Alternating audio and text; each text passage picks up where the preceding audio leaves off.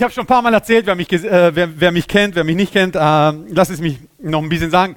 Ich war in meiner, in, meiner, in meiner Kindheit, war ich nicht unbedingt ein guter Schüler. Okay? Und zwar, ich sage meistens, ja, die Schule kam zehn Jahre zu früh für mich. Okay, ich bin, ich bin mit sieben eingeschult worden, aber eigentlich hätte ich mit 17 eingeschult werden sollen, weil da, genau da fing mich an, ein bisschen die Schule zu interessieren. Und die Sache ist die, irgendwie habe ich es trotzdem geschafft bis zum Abi und habe sogar mein Abi bekommen. Äh, es gibt sogar Leute, die haben schlechteres Abi wie ich, das habe ich schon mal gesehen, Halleluja. Aber ähm, irgendwie, irgendwie habe ich es geschafft. Die Sache, ist, die Sache ist die, dass ähm, viele waren besser wie ich. Sie waren, sie waren nicht zwingend schlauer, das muss ich hier erwähnt haben. Sie waren nicht zwingend schlauer wie ich, aber sie waren besser wie ich. Und nicht, weil sie eine andere Botschaft hörten, eine, eine, andere Lehre. Wir hatten Zugang zu der gleichen Lehre, wir hatten Zugang zu den gleichen Lehrern. Nur die Sache ist die, andere hatten ein Interesse an den Sachen, ich hatte keins.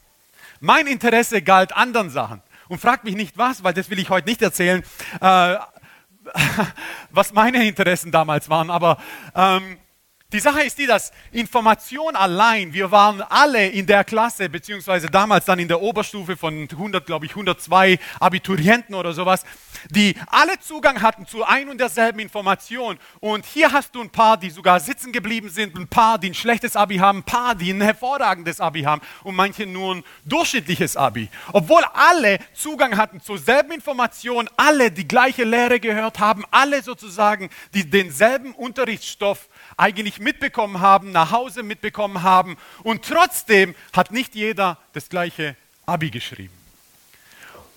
Was uns aber auch sagt, ist, dass Information alleine nicht so viel verändert. Information alleine verändert einfach nicht so viel, sondern wirklich die Information, was man mit der Information, die man hört, was man mit ihr macht. Und heute möchte ich darüber sprechen, einfach ein bisschen über da gibt es eine Bibelstelle beziehungsweise eine Geschichte, die Jesus erzählt und es ist eine Geschichte, die habe ich schon als Kind so oft gehört. Kennt ihr diese kleinen, ich weiß nicht, nennt man Pixie-Bücher oder wie nennt man diese Bücher? Ja, Pixie-Bücher. Und die habe ich schon als Kind gesehen, äh, äh, mitbekommen, genau, wo, man, wo es einfach darum ging, dass einer sozusagen seinen ganzen Schatz verkauft hat, um einfach nur einen Acker zu kaufen, weil da noch ein größerer Schatz ist und so weiter. Und das war so schön illustriert.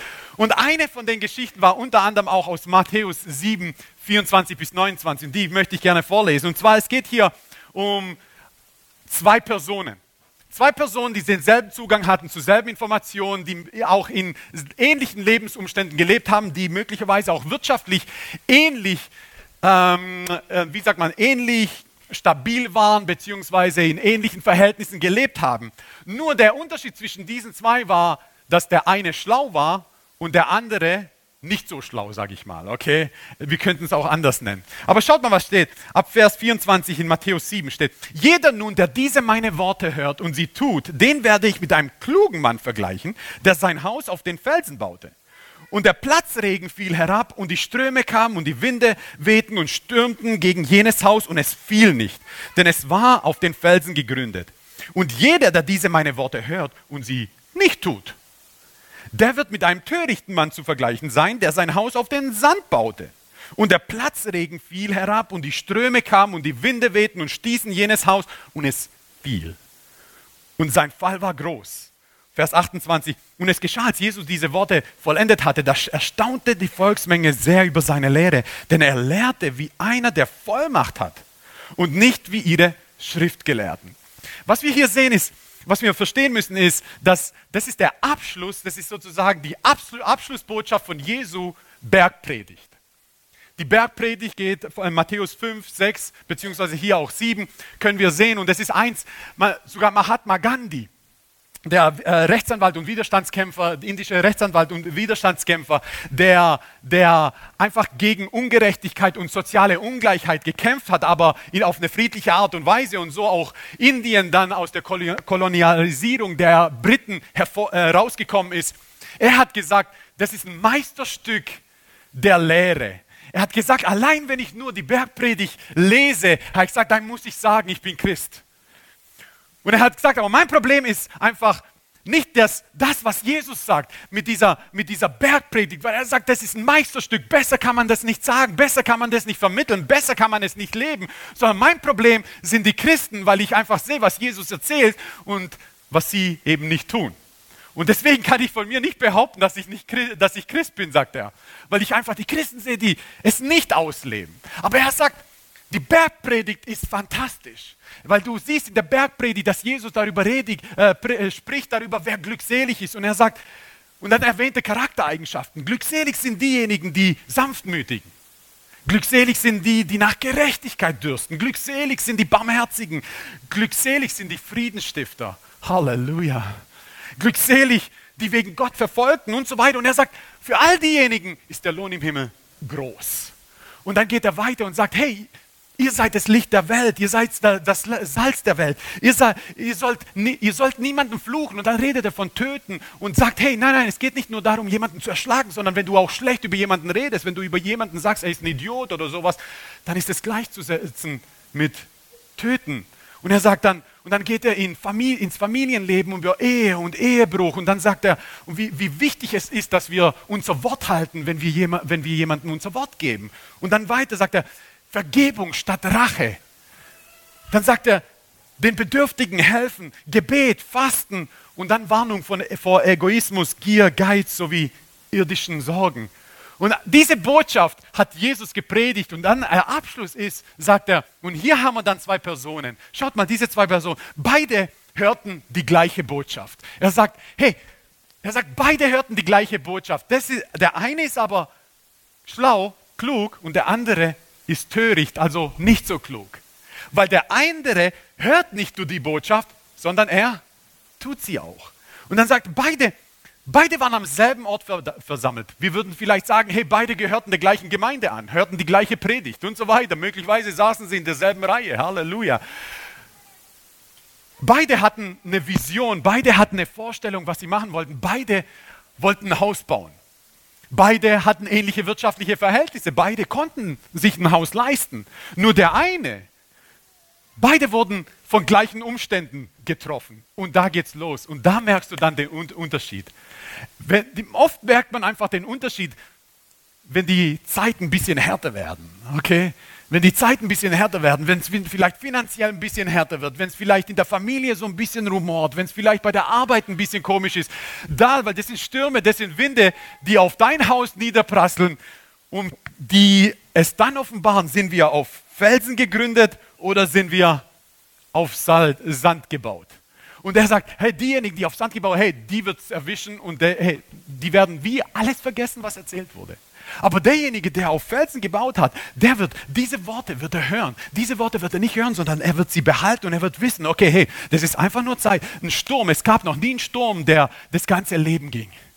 Es ist einfach nur ein Sturm, der zeitlich ist. Und ich weiß, wenn ich diese Worte tue, die, wenn ich die Dinge tue, die Jesus getan hat, die er uns erzählt hat, dann weiß ich, dass, wir über, dass ich überwinden werde. Weil das ist jemand, der auf Felsen gegründet ist. Das ist jemand, der sozusagen nicht nur überwindet, sondern der am Ende wirklich einfach nichts verlieren wird.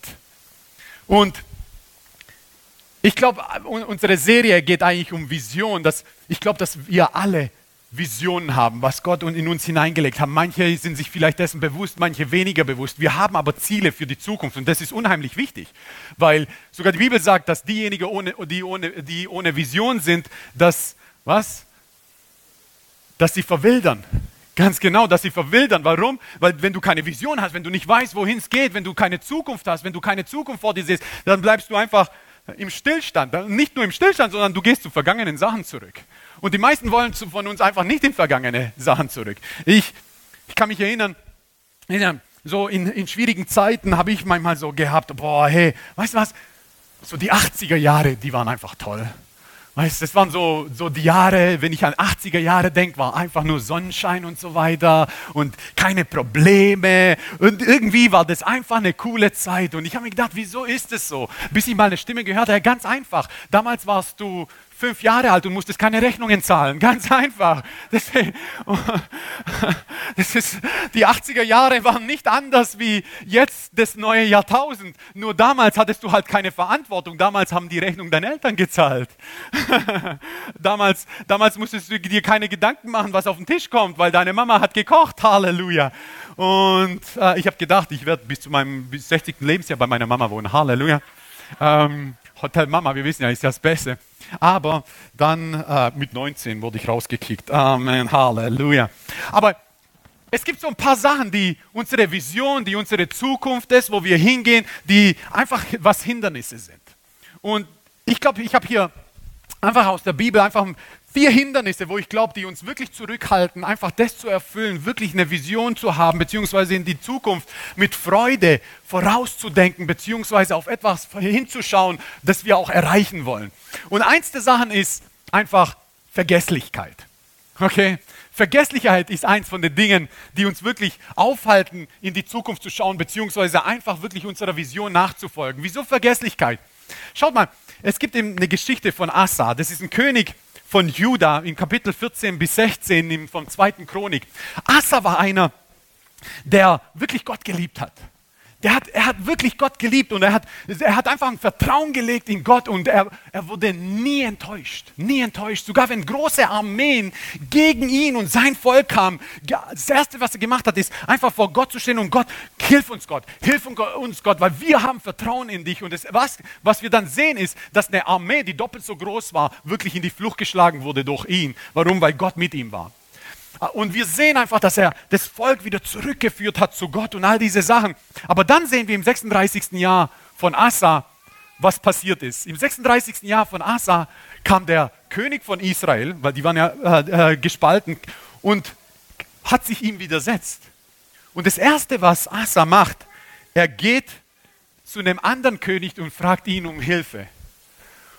Und was dann passiert, ist auch wirklich, dass ihm geholfen wird und der König von Israel wirklich von ihm ablässt. Nur dann kommt Gott und kommt ein Prophet zu ihm und sagt, hey, pass auf, ich habe ein Problem damit. Weil als allererstes hast du auf Menschen vertraut und nicht auf, mich, auf Gott vertraut. Und er hat gesagt, aus dem Grund, ja, kurzzeitig wurde dir geholfen, aber weil du auf Menschen vertraut hast, nicht auf Gott vertraut hast, wirst du leider viele Kriege jetzt erleben.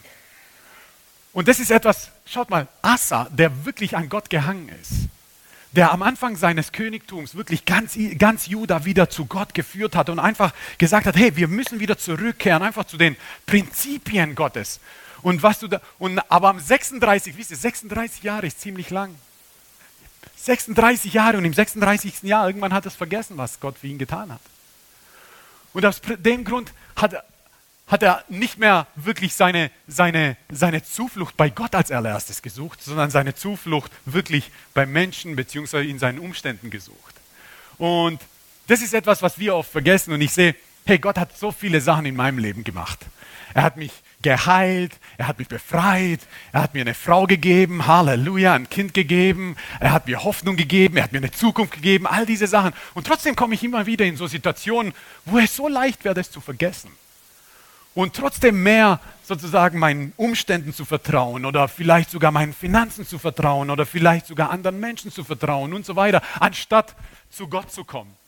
Und das ist etwas, willst du deine Zukunft erfüllen? Das erste ist, hey, wir dürfen nicht vergessen, wir dürfen nicht vergessen, was Jesus getan hat. Und ich liebe das, letzte Woche war, haben wir einfach die Auferstehung gefeiert.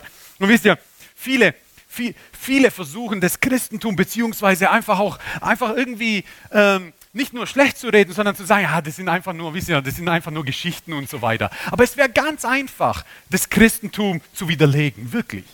Es wäre ganz einfach, das Christentum zu widerlegen. Wisst ihr wie? Man muss einfach nur den Leib Jesu finden. Alle möglichen Sachen hat man in der Vergangenheit gefunden. Alles Mögliche hat man in der Vergangenheit gefunden. Man sagt sogar, man hat, manche behaupten sogar, sie haben die Arche Noah gefunden. Man hat die Qumran-Rollen gefunden. Man hat so viele Sachen aus der Vergangenheit gefunden. Wisst ihr, man hat Pharaonen gefunden und all diese Sachen. Und es wäre so einfach, das Christentum zu widerlegen, wirklich. Das wäre so einfach. Man müsste einfach nur den Leib Christi finden. Warum? Weil dann wüssten wir, er ist nicht auferstanden. Nur in 2000 Jahren hat man es versucht. In 2000 Jahren hat man es versucht, den Leib zu finden und hat, niemand hat ihn gefunden. Und wisst ihr, das war keine einfache Sache, als Jesus auferstanden ist, weil das Ding ist, was da vor, da, äh, die, die, die, die Römer, die vors Grab gestellt wurden, die das Grab beschützt waren, das waren keine, keine Trunkenbolde, das waren, wir würden sagen, das waren Gladiatoren. Das waren 16 Gladiatoren, die das, die das, die das, die das Grab bewacht haben. Und glaubt mir, damals, die, die Jünger hatten so viel Angst vor, vor, vor, vor vor den Römern, dass sie alle weggegangen sind. Bei der Kreuzigung von Jesu ist nur einer da gewesen. Johannes, alle anderen aus Furcht sind geflohen. Und das Grab wurde bewacht von 16 Gladiatoren, 16 römischen Kriegern, die das Grab bewacht haben. Und die Sache ist die, als die Auferstehung dann kam, da waren, die sogar, da waren sogar die Römer, waren einfach total, total in Angst und Furcht und Schrecken und sind dann wirklich weggegangen und haben erzählt, hey, und dann haben sie angefangen zu erzählen, äh, die Jünger haben Jesus Grab genommen. Und jetzt muss ich mal vorstellen, welche Jünger? Die, die Angst hatten, die alle weggerannt sind? Diese Jünger? Diese Jünger? Oder zum Beispiel, wenn du siehst, dass Paulus erzählt hat, hey, dass Paulus der Christen verfolgt hat. Sein Ansehen war darin, Christen zu verfolgen. Wisst ihr, und er ist in Ansehen gewachsen, weil er Christen verfolgt hat, Christen sogar zu Tode verurteilt hat, wirklich von Ort zu Ort gegangen ist, um Christen zu verfolgen. Und er behauptet später, ich habe den Christus gesehen, den Auferstanden.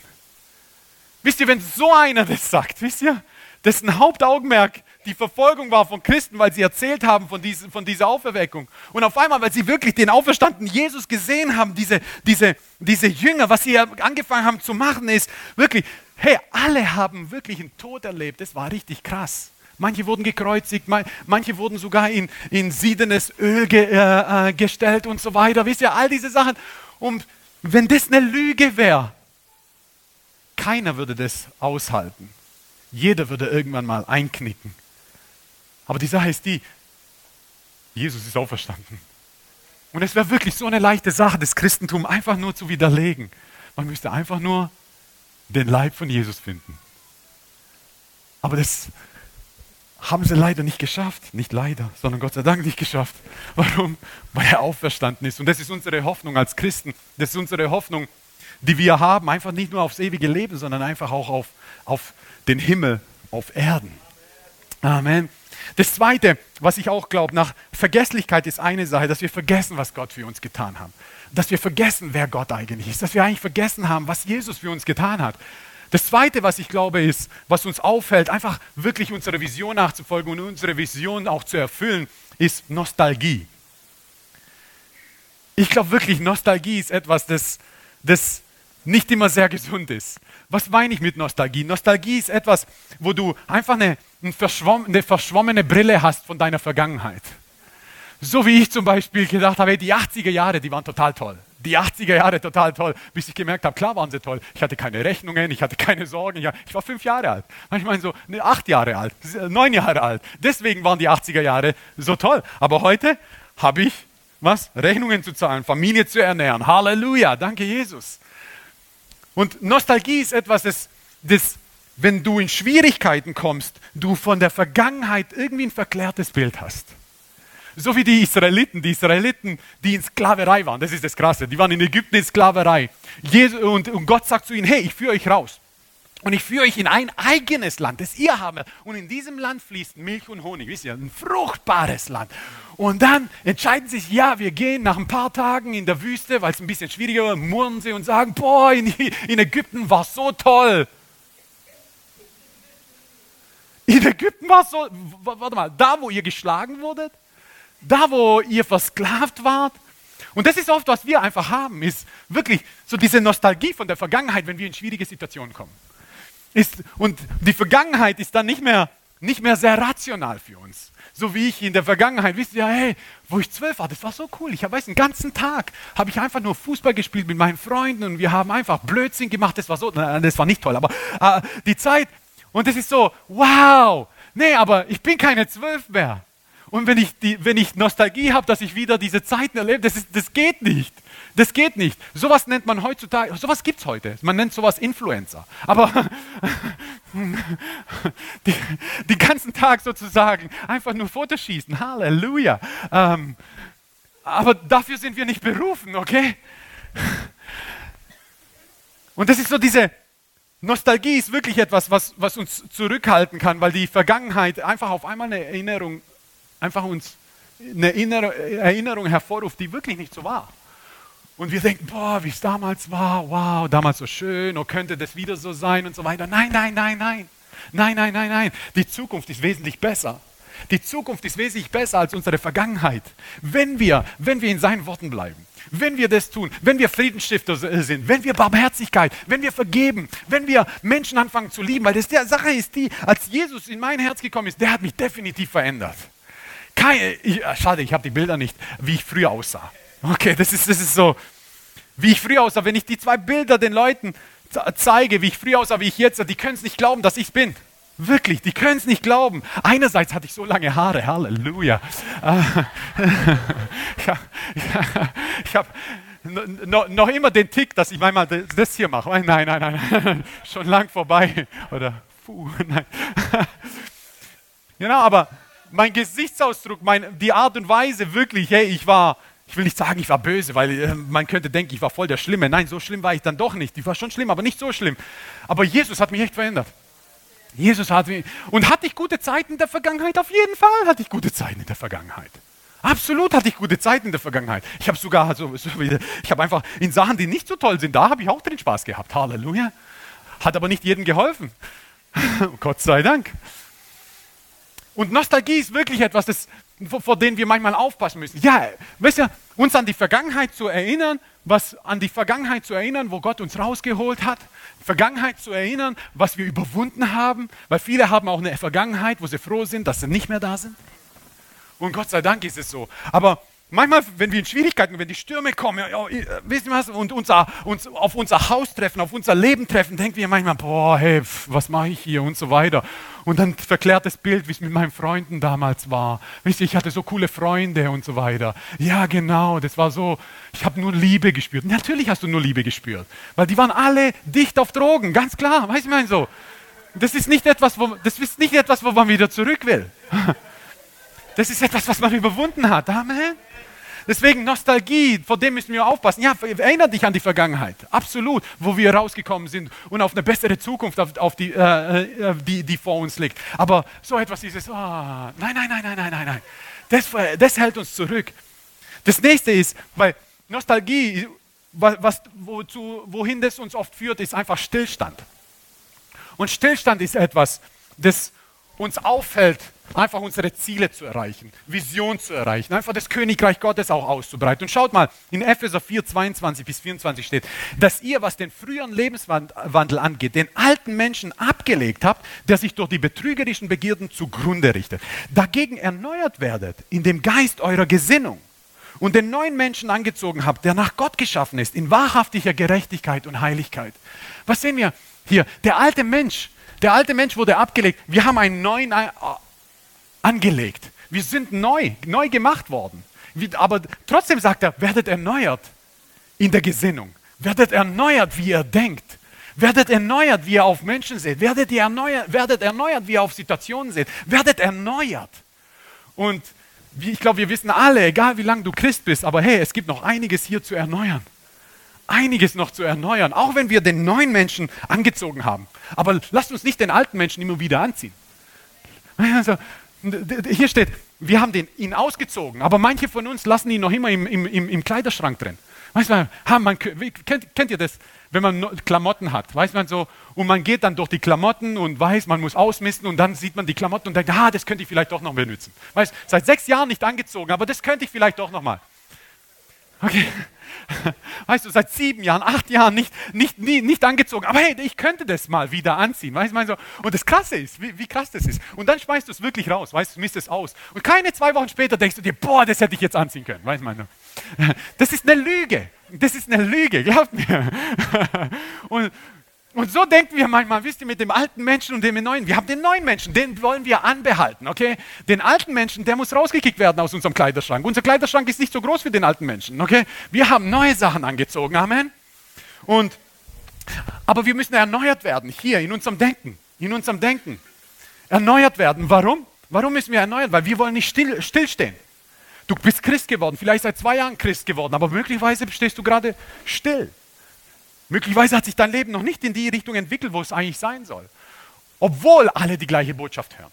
Obwohl alle möglicherweise die gleichen Umstände haben. Obwohl alle in Deutschland aufgewachsen sind, beziehungsweise in Deutschland leben.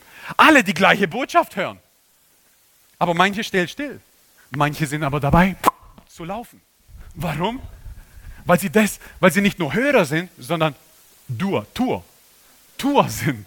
Also diejenigen, die das Wort auch tun. Deswegen, hey, Erneuerung ist wichtig. Erneuerung ist wichtig. Erneuerung ist wichtig. Deswegen sage ich, hey, Schule kam zehn Jahre zu früh für mich, weil ich bin jetzt noch immer am Studieren. Weißt du, ich so. Und ich liebe Studieren. Damals habe ich es gehasst. Hey, wenn jemand sagt, früher haben sie zu mir gesagt, du wirst sehen, oh, die Schule ist super. Und ich so, nein, ich will einfach nur aus der Schule raus. Ich bin so happy. Die so, nein, du wirst irgendwann mal auf die Schule schauen und denken, Mann, war das eine gute Zeit. Ich hätte lernen sollen. Ich denke das heute noch immer nicht. Halleluja. Ähm, bin einfach nur froh, dass ich mein Abi bekommen habe. Amen. Halleluja. Und ähm, aber hier Erneuerung, Erneuerung, deinen Sinn weit machen. Dein Sinn weit machen. Die Welt ist, die Welt ist sowas von, von groß. Umso, und das Krasse ist, umso mehr ich weiß, umso mehr ich mir aneigne, umso mehr denke ich, dass ich, dass ich nichts weiß. Ich weiß noch am Anfang, ich habe die Bibel das erste Mal durchgelesen, ich habe gedacht, ich weiß jetzt alles. Und wahrscheinlich, seitdem habe ich sie wahrscheinlich schon 10, 15, 20 Mal, ich weiß nicht, durchgelesen und denke mir, boah, ich weiß noch so wenig. So wenig. Weißt? Halleluja. Ja, mit 25, wie soll man da auch noch viel wissen? Halleluja. Aber das ist diese Erneuerung des Sinnes, die Erneuerung, Stillstand, wo wir wirklich anfangen zu glauben. Glaube ist nicht etwas, wisst ihr, Glaube ist nicht etwas, ah, ich bin Christ, sondern Glaube ist etwas wirklich, was Veränderung bringt.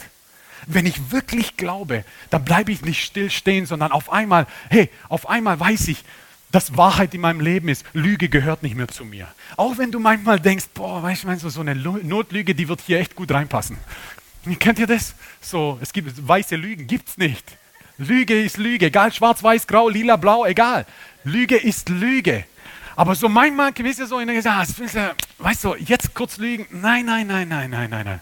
Wahrheit ist immer besser immer besser. Weil das Ding ist, wenn du einmal, weil, wisst ihr, wie hart es ist, wenn du einmal als von einer Lüge erwischt wirst? Um diese Charaktereigenschaft, beziehungsweise um, die, um dieses Bild von dir verändert zu bekommen bei den Leuten, das dauert lange. Weil Leute erinnern sich. Nicht immer Nostalgie, aber sie erinnern sich. Ah, vor 15 Jahren hat der Herr mir mal was gesagt, das hat er nicht eingehalten. Ich weiß nicht, ob ich ihm vertrauen kann. Veränderung des Sinnes, dass wir unser Wort halten, wie Jesus bei der Bergpredigt es sagen. Dass wir wirklich anfangen, Menschen aufzubauen, nicht niederzumachen. Ob du Arbeitnehmer, Arbeitgeber bist, egal. Ich habe euch die Geschichte erzählt, dass es gab eine Dame, die, äh, die, die ihren Flugschein machen äh, wollte. Und die war wirklich ihre Tests, sie war einfach sowas von eine vorbildliche Schülerin, dass sie wirklich alles mit in einer hervorragenden Art und Weise alles bestanden hat. Und es ging aber um, die, um, die vorletzte, äh, um den vorletzten Flug, den sie vor ihrer Flugprüfung machen musste.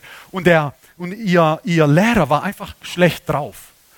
War schlecht drauf. Und was die Dame gemacht hat, ist, obwohl sie alles wusste, sie wusste ganz genau, wisst ihr, wisst ihr das ist wie Autofahren. Das Schalten, du denkst nicht mehr dran. Damals, als du in der Fahrschule warst, es war so, okay, ich hoffe, ich komme nicht vom zweiten in den vierten Gang und so weiter. Ich meine so, manche von euch sind vielleicht noch immer so, deswegen fahrt ihr Automatik, aber ist okay. Ähm, und das ist einfach, einfach in dein Blut übergegangen. Und so war das bei dieser Dame. Sie wusste alles, was gemacht werden muss. Aber weil dieser, weil dieser Lehrer einfach einen schlechten Tag hatte und sie hat irgendetwas gemacht, was ihm nicht ganz gepasst hat und er hat sie angeschrien. Und bei ihr auf einmal ist auf einmal Unsicherheit gekommen obwohl sie in den Wochen und Monaten davor alles sowas hervorragend gemacht hat, aber weil sie diesen Ärger einfach empfunden hat, der rüberkam, obwohl es nicht unbedingt persönlich war, auf einmal war sie unsicher. Das, was auf einmal sowas von selbstverständlich war, war auf einmal nicht selbstverständlich. Auf einmal war sie, ich weiß nicht, hat sie, hat sie Angst gehabt, Fehler zu machen. Und deswegen ist wir als Christen, wir diejenigen, die wirklich berührt sind von Gott, hey, wir sind diejenigen, die aufbauen, die nicht niedermachen. Weil es ist wirklich so, du kannst Arbeitnehmer, Arbeitgeber sein, aber wenn du Menschen aufbaust, werden, werden, sind sie einfach bessere Arbeiter. Wenn du Menschen aufbaust, sind sie einfach bessere Menschen, als wenn du sie aggressiv, wenn du sie mit Ärger und so weiter, Verunsicherung kommt und sie wissen da nicht. Und dann auf einmal, oft siehst du Menschen, wie sie dann wie gefrieren, weil sie Angst haben, Fehler zu machen. Und deswegen sind wir diejenigen, die aufbauen und nicht die niedermachen sind diejenigen, die vergeben und die nicht nach Rache Ausschau halten. Amen. Und das ist Veränderung, Veränderung des, äh, der Gesinnung. Wir haben zu, in, in der Welt gibt es zu viele, die nach Rache aussehen und nicht nach Vergebung aussehen. Zu viele, die danach aussehen, Menschen niederzumachen, als sie aufzubauen. Wisst ihr, Die meisten Menschen, wie sie sich selbst motivieren und hoch, hochziehen, ist nicht, indem sie auf Jesus schauen, sondern indem sie auf andere schauen, die schlechter sind wie sie. Und dann denken sie sich, oh Gott sei Dank bin ich nicht so. Halleluja. Und, du, und das ist wie so Und nee, nee, nee, wir sind nicht so. Nein, die Bibel sagt, die Bibel sagt dass, wir, dass wir auf unsere Geschwister bzw. auf Menschen, wir sollen sie höher achten wie uns selbst. Höher achten wie, wie mich selbst. Halleluja. Deswegen ist es wichtig, dass du dich hochachtest hochachtest. Weil wenn du dich nicht achtest und vielleicht andere ein bisschen mehr achtest, ist es trotzdem nicht sehr aufbauend. Deswegen ist wichtig, dass wir uns selbst lieben, dass wir uns selbst achten. Und auch in Situationen, wo wir denken, boah, wir sind total unliebenswert. Und manchmal stimmt es. Aber Jesus ist vergebend. Und so sollten wir uns selbst ebenso vergeben. Amen. Und das, das nächste ist einfach Zweifel ist etwas, ein Hindernis, um Visionen zu erreichen. Schaut mal, was Jesus sagt in Matthäus 21, Vers 21. Kapitel 21, Vers 21. Jesus aber antwortete und sprach zu ihnen, wahrlich, ich sage euch, wenn ihr Glauben habt und nicht zweifelt, so werdet ihr nicht allein das mit dem Feigenbaum geschehene tun, sondern wenn ihr auch zu diesem Berg sagen werdet, hebe dich empor und wirf dich ins Meer, so wird es geschehen. Wisst ihr, das ist so ein, das ist so ein ich will nicht sagen Floskel, aber das ist etwas, was was wir so oft hören, dass Glaube versetzt Berge. Und glaub mir, ich glaube das nicht. Ich glaube nicht, dass Glaube Berge. Ich glaube, dass Glaube an Jesus Berge versetzt. Ich glaube, dass wenn wir die Sachen tun, die uns Jesus gesagt hat, dass wir wirklich die Berge versetzen können. Ich glaube, dass Überzeugung viele Berge auch versetzen kann, aber so richtig die großen Berge. Ich glaube wirklich, dass Glaube an Jesus Riesenberge versetzen kann. Ich glaube, dass soziale Ungerechtigkeit wirklich versetzt werden kann, durch, wenn Christen wirklich anfangen, das zu leben, wozu sie berufen sind. Wenn sie Vision haben, wenn sie größer denken, als, als nur ihr eigene, ihre eigene Welt anzusehen. Wenn sie wirklich wissen, wenn sie verstehen, hey, Jesus hat sein Leben für uns gegeben. Wisst ihr, Gott selbst ist Mensch geworden, um für uns, um für uns zu sterben, damit wir nicht einfach nur dahin plätschern sondern dass wir Vision haben, dass wir sehen, hey, dass wir unsere Stadt ansehen, dass wir schauen, hey, da kann, kann, da kann es Veränderung bringen, da benötigen Veränderung, da könnten wir irgendetwas machen, wo wir sagen, hey Gott, gib mir einfach eine neue Gesinnung, was kann ich helfen? Bis, vielleicht bist du fünfmal an einem, an einem Obdachlosen vorbeigelaufen und fünfmal hast, hast ihn gesehen, aber nichts getan. Okay, Gott, gib mir, gib mir Weisheit. Was können wir da tun? Wir sehen zu viel Ungerechtigkeit in, in, in unserer Umgebung. Was können wir da machen, Herr? Und ich habe nicht alle Lösungen. Wir haben nicht alle Lösungen, aber gemeinsam, ich weiß, dass er uns Lösungen gibt. Ich glaube, und oft ist es so, hey, keine Nostalgie, kein Zweifel, okay, keine Vergesslichkeit, sondern hey Gott, mit dir können wir tun. Mit dir können wir es was machen. Ihr kennt die Geschichte, wenn ich in Indien bin, da war eine Dame in, im Nordosten von Indien, ist es oft so, dass wenn, äh, wenn die Ehemänner von Frauen sterben, dass Frauen oft lebendig begraben werden oder verbrannt werden. Warum? Weil sie keinen Wert mehr haben. Und eine Single-Dame, äh, Inderin, was sie dann angefangen hat zu machen, ist, die Damen hat sie angefangen zu sammeln bei sich zu Hause. Weil, warum? Weil sie ihnen ein Heim geben wollte. Und dann hat sie aber gemerkt, hey, mein Haus ist so voll, wir, müssen, wir brauchen natürlich auch irgendwie was zu essen. Was sie dann gemacht hat, ist, okay, hey, was können wir machen? Und dann hat sie gemerkt, hey, wir, können eigentlich, wir könnten so, äh, äh, so Taschen flechten und die könnten wir dann verkaufen. Das haben sie dann angefangen zu machen. Sie haben angefangen, Taschen zu flechten und haben sie weiter verkauft dann hatten sie so viele Finanzen, nicht nur um, um das Haus bei sich zu ernähren, sondern sie haben drei weitere Frauenhäuser aufgebaut. Was sie aber weitergemacht haben, dadurch, dass es so, so, sowas von expandiert ist, dass sie angefangen haben, Schulen zu bauen, sozusagen für die Kinder, die keinen Vater mehr hatten, beziehungsweise auch keine Eltern mehr hatten, Schulen aufgebaut. Dann haben sie angefangen, sogar die, die, die, die Familien aus umgebenden, umgebenden äh, Dörfern angefangen zu ernähren, diejenigen, die sie eigentlich verfolgt hatten. Und auf einmal ist da wie so eine wie so Erweckung ausgebrochen, beziehungsweise ein Sozi soziale, soziales Ungleichgewicht wurde komplett sozusagen niedergemacht. Nur weil eine Dame, eine Single Lady, sich gedacht hat, hey, was können wir tun? Ihr Haus geöffnet hat und Veränderung gebracht hat. Und wisst ihr, bei uns in Deutschland, hey, wir haben so ein Sozialsystem, wo man so oft denkt, manchmal so, ich habe solche Gedanken, wo ich mir manchmal denke, ein Obdachlosen denke, hey, in Deutschland muss niemand obdachlos sein. Vielleicht kennt ihr diese Gedanken? ja, genau. Ist auch so. ja. Aber was weiß ich, was seine Umstände sind? Was weiß ich, weil ich habe schon Leute gesehen, die Familien verloren haben und einfach Hoffnung verloren haben und nicht mehr wissen, wisst ihr, nicht mehr schaffen, sich zu duschen. Trotz unserem fantastischen Sozialsystem. Aber warum ist es so? Und wir Christen, wir sind eigentlich berufen, aufzubauen. Aufzubauen. Wir Christen, wir haben Glauben. Glaube versetzt Berge. Schaut mal, mein Lieblingsvers über den Glauben ist Hebräer 11.1. Der Glaube ist eine Verwirklichung dessen, was man hofft. Passt auf. Ein Nichtzweifeln an dem, was man nicht sieht. Passt auf, was Glaube ist eine Substanz, steht im Englischen. Für uns eine unsichtbare Substanz, eine fühlbare aber dass du, wenn du Glauben hast an Jesus, dass, wenn du Glauben für eine Sache hast, dass sich es anfängt zu manifestieren, obwohl du denkst, hey, wie kann es passieren? Egal, aber du glaubst an ihn. Und der Glaube an Christus versetzt Berge. Versetzt Berge. Und Glaube, wenn wir Glaube, fest glauben, das ist eine Substanz. Das ist eine Substanz, die Veränderung schafft. Veränderung in uns, wo wir verändert werden in unserer Gesinnung, Veränderung in der Art und Weise, wie wir Menschen anschauen, verändern, verändern, wie wir unsere Zukunft anschauen, Veränderungen bekommen in unserem Sinn. Okay, was können wir machen? Hey, was können wir machen? Was können wir in der Welt machen? Was können wir tun? Es ist so viel mehr, als wir uns das vorstellen können. Und dann sagt eine Verwirklichung dessen, äh, äh, äh eine Verwirklichung, äh, sorry, der Glaube ist ein Verwirklichen dessen, was man hofft und ein Nichtzweifeln an dem, was man nicht sieht. Ein Nichtzweifeln an dem. Das war für mich schwierig. Wisst ihr, ich habe euch äh, die letzten zwei, drei Wochen erzählt, hey, wo sind wir am 5. Mai? Keine Ahnung, vielleicht könnt ihr es mir sagen. Weil es war nichts da, wo wir nächste Woche unseren Gottesdienst haben können. Im Wald, ja. Weißt du, am Jägerhaus, beziehungsweise Grillen, das können wir immer. Halleluja, das ist immer gut. Aber für mich, und das Ding ist, ich weiß, Glaube ist ein Nichtzweifeln an dem, was ich nicht sehe. Ich zweifle daran nicht. Ich zweifle daran nicht. Und dann, und dann kriege ich mit, letzten bei der, äh, bei der Auferstehungsparty, dass die Melanie einfach das beim Wichtel gesehen hat. Brauhaus, Halleluja, was Besseres könnte uns nicht passieren. Ah. Ruf mal dort an, ruf mal dort an. Und wir hatten letzte Woche einfach mit dem Herrn, hey, der Typ, einfach, der Herr ist einfach sowas von begeistert, dass wir da rein wollen. Und er hat gesagt, hey, wenn es euch gefällt, dann können wir schauen, dass, dass das mal regelmäßig wird und so weiter. Ich meine so, und das sind so Sachen, wir haben, wir, äh, wir haben, wir haben Biergarten. Stellt euch mal vor, Biergarten.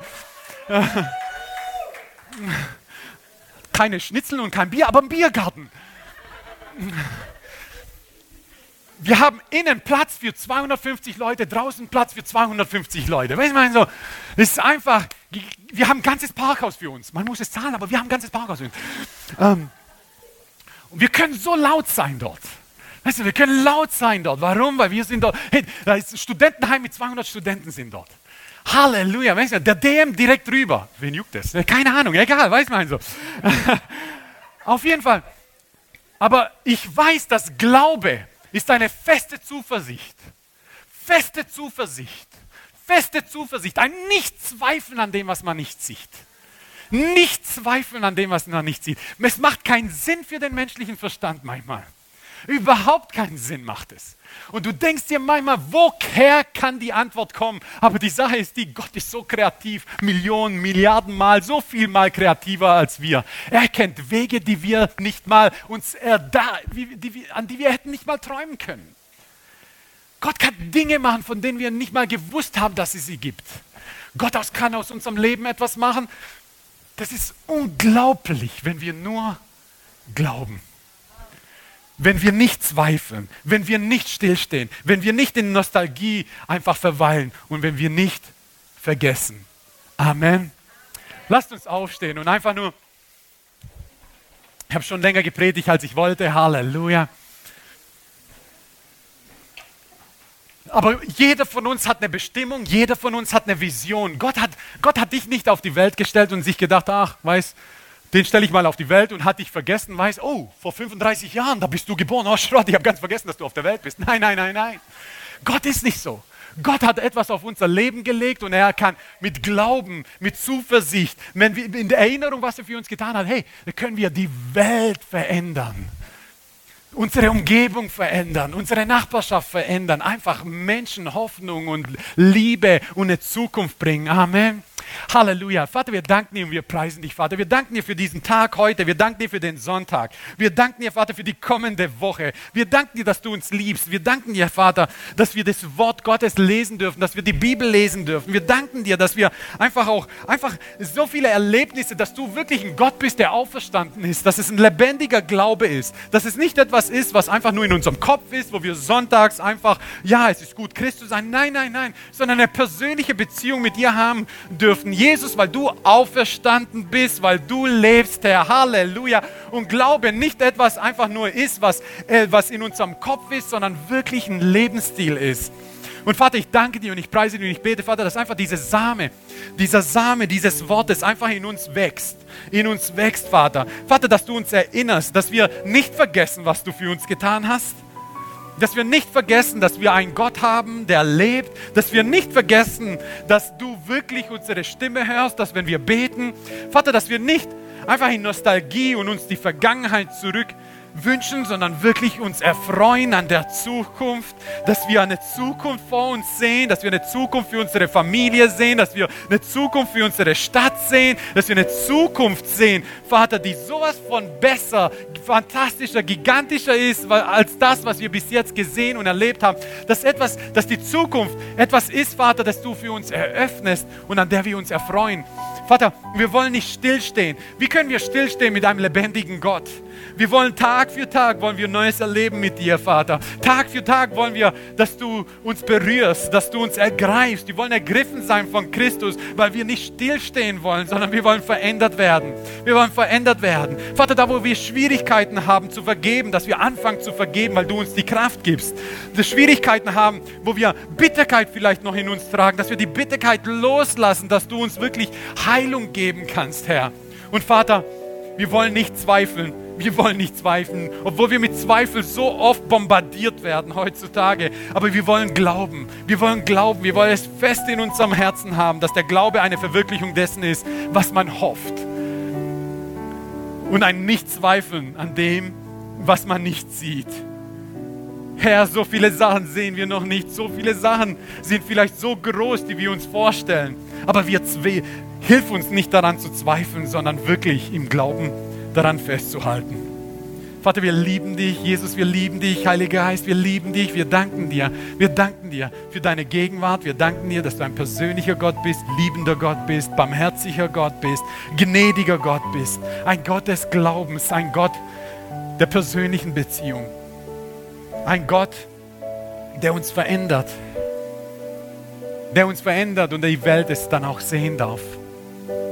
Vater, dass wir sogar denen vergeben, von denen die Welt sagt, dass sie nicht vergebungswürdig sind, aber wir sie für ihnen vergeben. Dass wir diejenigen, Vater, die, denjenigen helfen und an die Hand nehmen, von denen die Welt sagt, dass sie eigentlich die Unberührbaren sind und nicht wert sind, berührt zu werden. Vater, dass wir diejenigen umarmen, Herr, die es am nötigsten brauchen. Und Vater, gib uns Vision, gib uns Vision, gib uns Vision. Wir wollen wirklich Veränderung sehen, Herr. Und Vater, ja, möglicherweise sehen wir aus wie, wie Krümel hier auf der Erde, aber Herr, aus Krümel kannst du groß, mit Krümeln kannst du Großes machen, Herr. Sieh auf, sieh, sieh auf uns Krümel und mach Großes, Herr. Veränder die Welt von, von Leuten, die Veränderung brauchen.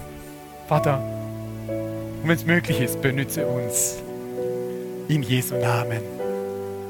Amen. Amen.